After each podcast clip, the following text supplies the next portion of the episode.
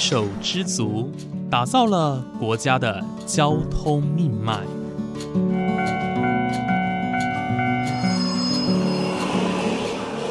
翻山越岭，运送着历史的独家记忆。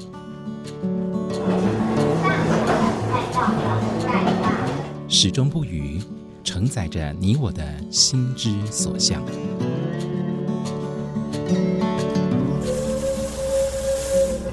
各位旅客您好，欢迎搭乘本班次列车，我是胡浩辰，欢迎来到鬼世界，让我们一起探索铁道文化，感受铁道温度，记录铁道故事。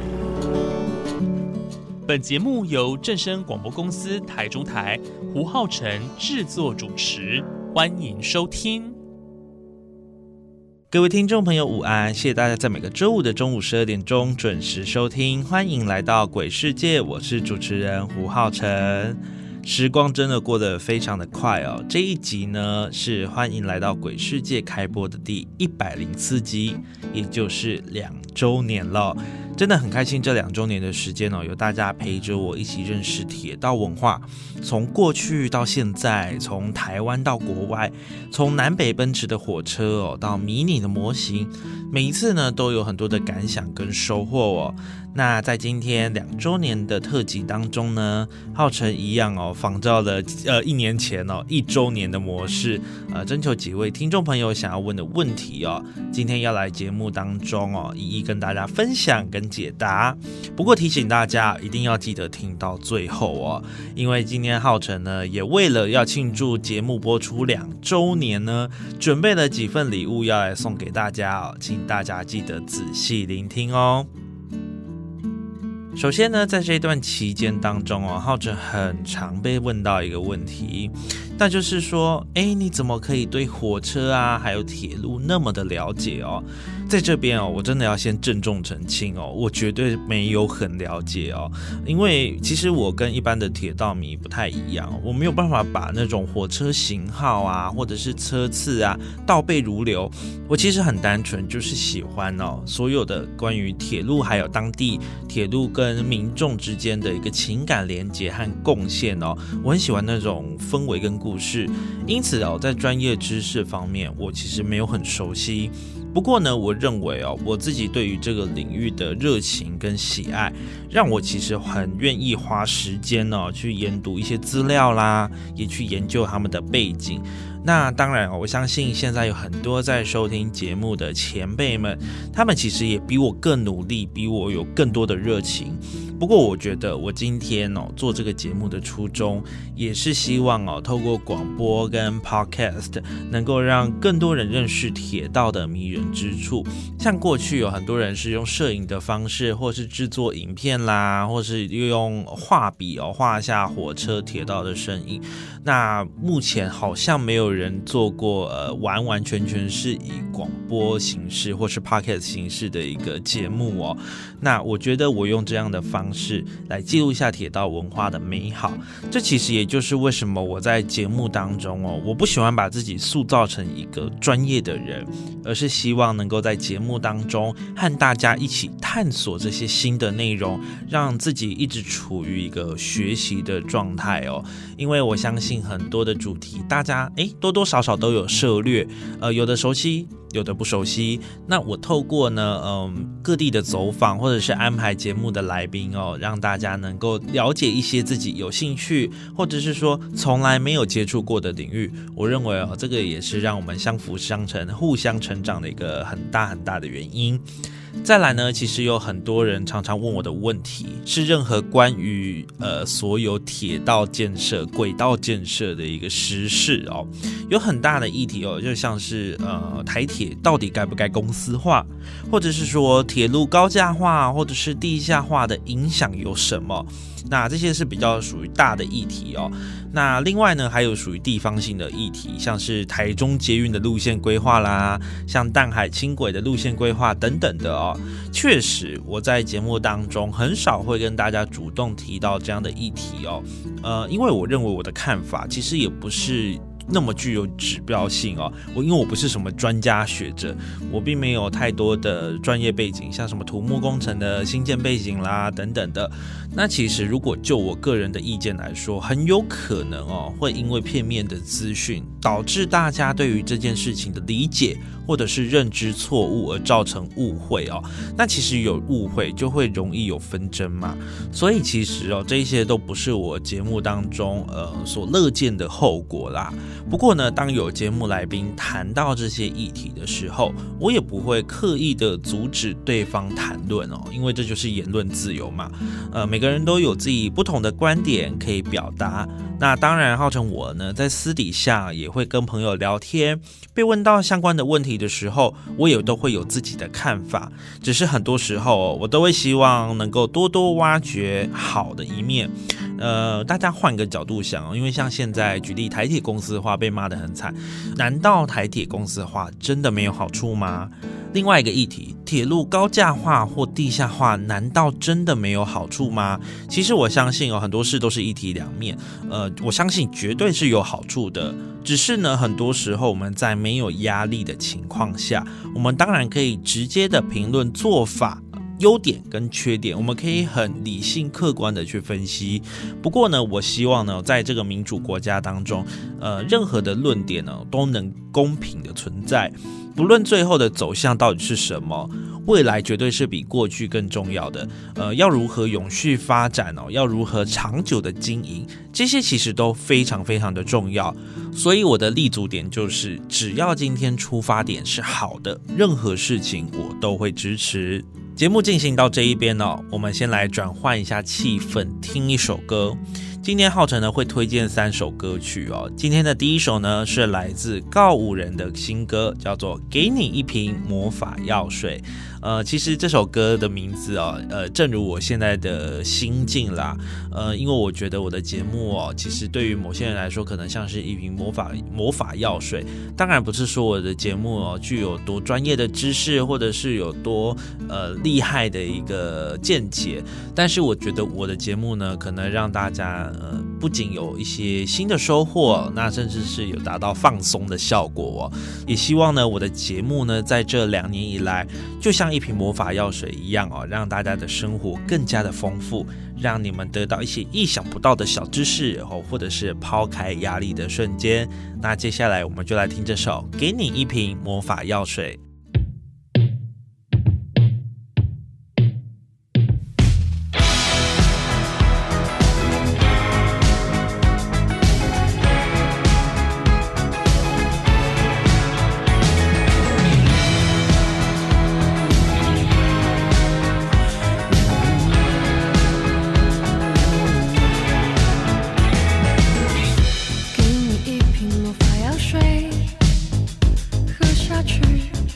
就不需要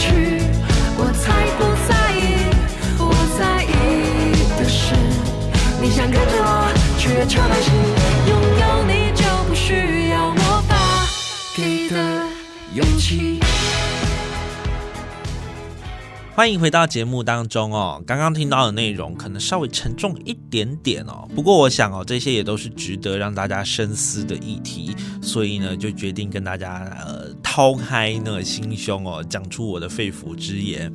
那其实接下来的内容哦，会轻松一点点啊。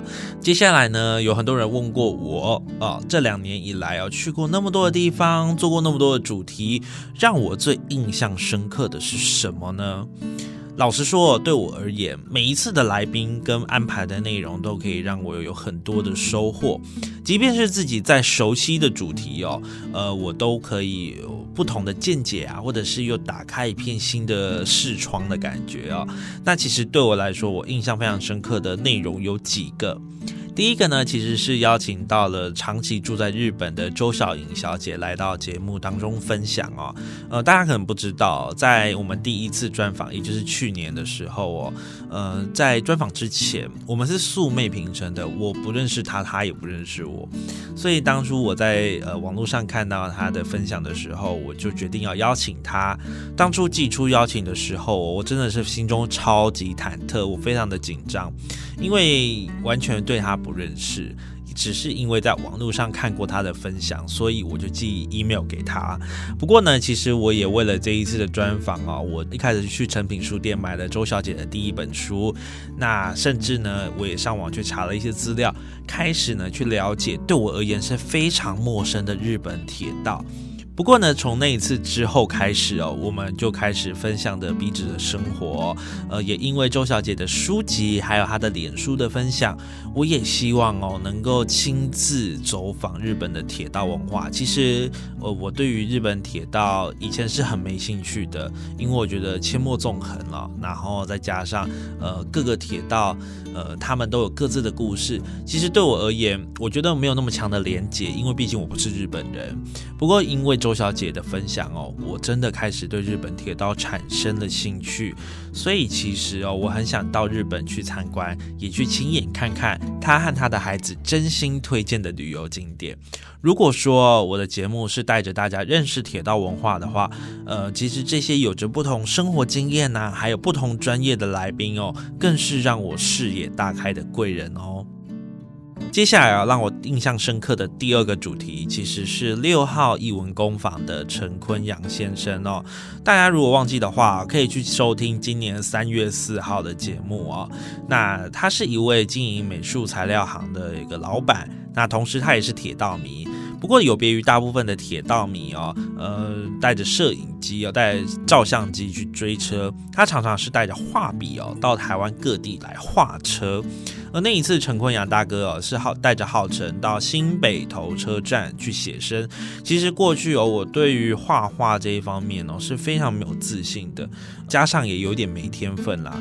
那其实当天呢，陈坤阳老师他很非常详细哦，非常巨细靡遗的教我一步一步的做，一步一步的画出属于我自己的作品。其实最后呢，画出的这幅作品，我也还算蛮满意的哦。呃，陈坤阳大哥的那一幅画作，他着色之后呢，他他也寄给我当做一个纪念。其实这一次的专访对我来说的纪念意义非常的重大哦。呃，因为我认识了一位用不同方式热爱铁道文化的人，那也做了一些我自己不曾做过的尝试。那其实哦，在当下我很难忘的是陈坤阳大哥，他眼中闪闪发亮。感受得出来，他对铁道文化的热情，以及哦他胆大心细的笔触，其实是让我非常印象深刻的。那在这边也帮他宣传一下好了，也是希望呢，大家如果有经过捷运中山站六号出口的话，可以去造访一下呃中山六号译文工坊哦，来拜访一下陈坤阳大哥。而且他们店呢最近也是有一个整修哦，整修完毕，多了很多的火车相关的配件哦。那如果是铁道迷的大家呢，也可以到这个地方参观参观啊，来跟陈坤阳大哥交个朋友。接下来让我印象深刻的第三个主题哦，当然是苏昭旭老师哦。其实哦，邀请到苏昭旭老师这件事情哦，必须要从刚开始做节目的时候开始说起，也就是两年前哦。呃，当时哦，因为要做了《欢迎来到鬼世界》这个节目，我买了很多的铁道书籍。一方面呢是充实自己的知识量啦，二方面当然是呃作为一个收藏哦，做发然后作为一个节目主题的发想。那当然，苏昭旭老师的书籍呢，就是我的首选哦。那其实，在拜读老师的著作的时候，我也常常在想说，哇，好希望哪一天能够邀请苏昭旭老师来上我的节目。但其实哦，一直以来我都觉得我不够格。嗯，我踏入铁道文化这个圈子的领域其实不久哦，那人家可是深耕数十年的一个专家学者，我很怕我自己的不专业哦，在专家学者的面前。像是班门弄斧哦，关公面前耍大刀，甚至会觉得说自己凭什么用一个主持人的身份邀请一个那么有声望的专家来上节目？就一直到了今年的六月十八号哦，我报名了一场讲座。那这个地点呢是在台中市东市客家文化园区，主讲者呢就是苏昭旭老师。其实当天呢，我是抱着一个去见偶像的心态去的啦。那我也没有想太多。当天抵达的时候呢，我其实就鼓起勇气上前哦，请老师帮我签了他的新书，同时呢也邀约老师到电台上我的节目。没有想到的是，老师是马上答应哦，呃，而且是马上约好日期哦。让我非常非常的惊喜跟意外。其实我非常谢谢苏兆旭老师愿意答应我的邀约，呃，甚至是非常大方不藏私的分享各式各样的主题。那当然呢，有一些已经分享过的，还有一些呢，日后会跟大家继续分享哦。不过呢，说了那么多，在这里呢，我还是想要谢谢当时的自己。愿意去报名这一场讲座，然后愿意递出名片，开口跟老师讲话。那也因为自己的勇敢和决定哦，我认识了一位我一直很想要认识的偶像。那也希望借由这个小故事哦，跟大家分享，追求自己梦想和热爱的人事物哦，成就的关键真的常常是在自己哦。分享到这里呢，我们来听听今天要跟大家分享的第二首歌。今天浩辰要推荐的第二首歌曲呢，是来自九一一跟动力火车一起合唱的歌曲，叫做《欢迎光临》。这首歌呢，是他们最近实境节目的主题曲。之所以想要推荐给大家呢，也是真的非常谢谢大家两年下来的支持。当然呢，鬼世界的大门也会持续开着。那继续呢，欢迎大家一起认识铁道文化的迷人之处。那接下来我们就来听这首《欢迎光临》。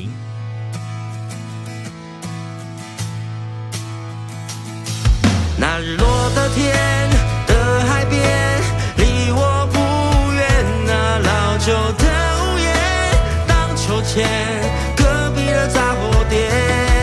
那个老地方，老村庄，它还是这样。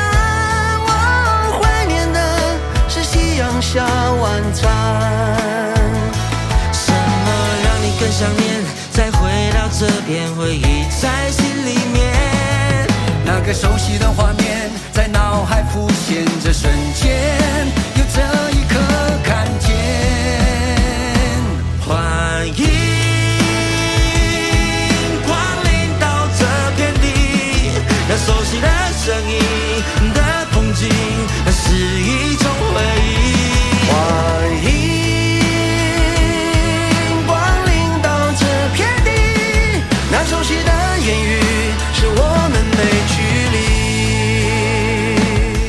间过得非常快哦，两周年的特辑即将进入尾声了。呃，其实今天要分享的最后一个内容呢，是很多人问的，叫做呃，我有没有最想要看到什么轨道建设完工通车哦？老实说，这个问题的答案真的太多了，因为我认为轨道建设乃至于所有的大众运输都不能只想着一定要赚钱不亏钱，因为其实大众运输本来就不是一个以盈利为目的的。如果今天追求的是一个能够永续降低碳排放的国家发展，我认为这是一个必须要支出的成本。而且，如果当路网健全，而且搭乘的便利性提升的时候，同时民众也可以建立好环保意识，自然路上的车子就会少了，交通的压力跟环境的污染绝对会大大的减低。因此呢，我认为长期有交通压力的地方，真的都非常需要所谓的轨道建设以及所有的大众运输。以目前有规划的路线来说呢，我认为台铁横春支线是极为迫切的。大家都知道哦，现在假日要去垦丁，绝对会先在路上塞车塞到爆。这个恒春支线的规划是预计从内狮车站一路往南哦，经过方山市区，经过丰港，最后抵达恒春。那新建完成之后呢，前往垦丁的旅客就可以搭乘火车前往，而平峨公路的车流量啊就会大幅的降低。另外呢，台铁路线还有田中支线哦，这个是串联田中车站到高铁彰化站的一条路线。以及位在台中的甲后线哦，这是串联大甲跟后里哦，成为台湾版的山手线。虽然说这些规划还非常非常的远，不过我们都希望这些建设能够早日完成哦，带动区域的发展，同时也提供在地居民还有游客更多的便利性。另外呢，在捷运这个部分来说，台北捷运的环状线哦，其实是我私心希望可以快速完工的路线。那另外呢，提到台中，当然就是在台湾大道跟中清路两条主要干线的捷运，分别是蓝线跟橘线哦，因为它们分别能够串联山海线哦，橘线呢更是能够串联机场跟火车站。那另外呢，台南捷运呢，目前呢也是规划使用占地较小的单轨系统列车。而高雄和桃园目前也是多建齐发大兴土木当中，浩辰其实哦是真的希望能够看见轨道建设带来城市的光景，还有国家进步的象征。以上就是今天的分享哦，真的最后还是非常谢谢大家支持我的节目。那听完这一集的大家呢，只要到浩辰的粉砖留下最后的通关密语，就有机会获得 Code and Major 流行乐小调性耳机一副哦。这一句通关密语就是“鬼世界生日快乐”，只要在浩辰的 FB 粉专留言哦，然后标记两个朋友，就可以有参加抽奖的资格喽。其实这一点的心意哦，回馈给大家，呃，也希望呢大家未来可以继续支持浩辰的节目。节目的最后，分享最后一首歌，来自萧秉治的《我是谁，我是谁，我是谁》。感谢您的收听，我们下次再见。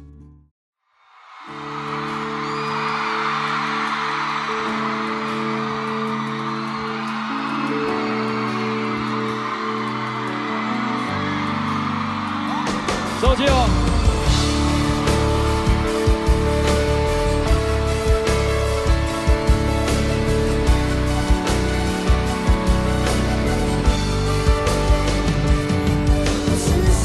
你是否常常这样问自己？总是活在别人的期望里。是谁用绳子把你定义了？只要不是自己才安全。你以为这个世界很美丽？什么你爱这个世界胜过爱自己？什么这个世界不给你平等待遇，为什么？到底做错了什么？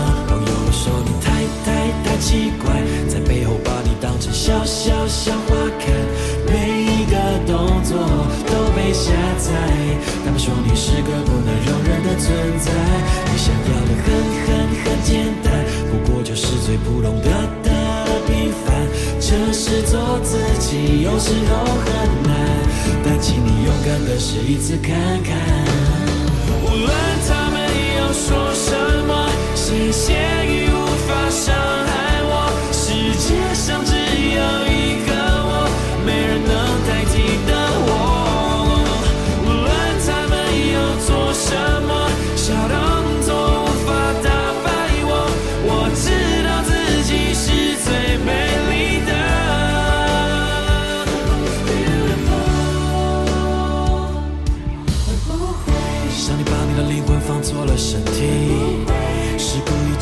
是不小心。你常常都觉得力不从心，坚持要做自己太危险。难道比较的别就是不对？写下了注解在认识之前，只不过想认真的活一遍，凭什么随便就把人定罪？朋友都说你太太太奇怪，在背后把你当成小小小花看，下载。他们说你是个不能容忍的存在，你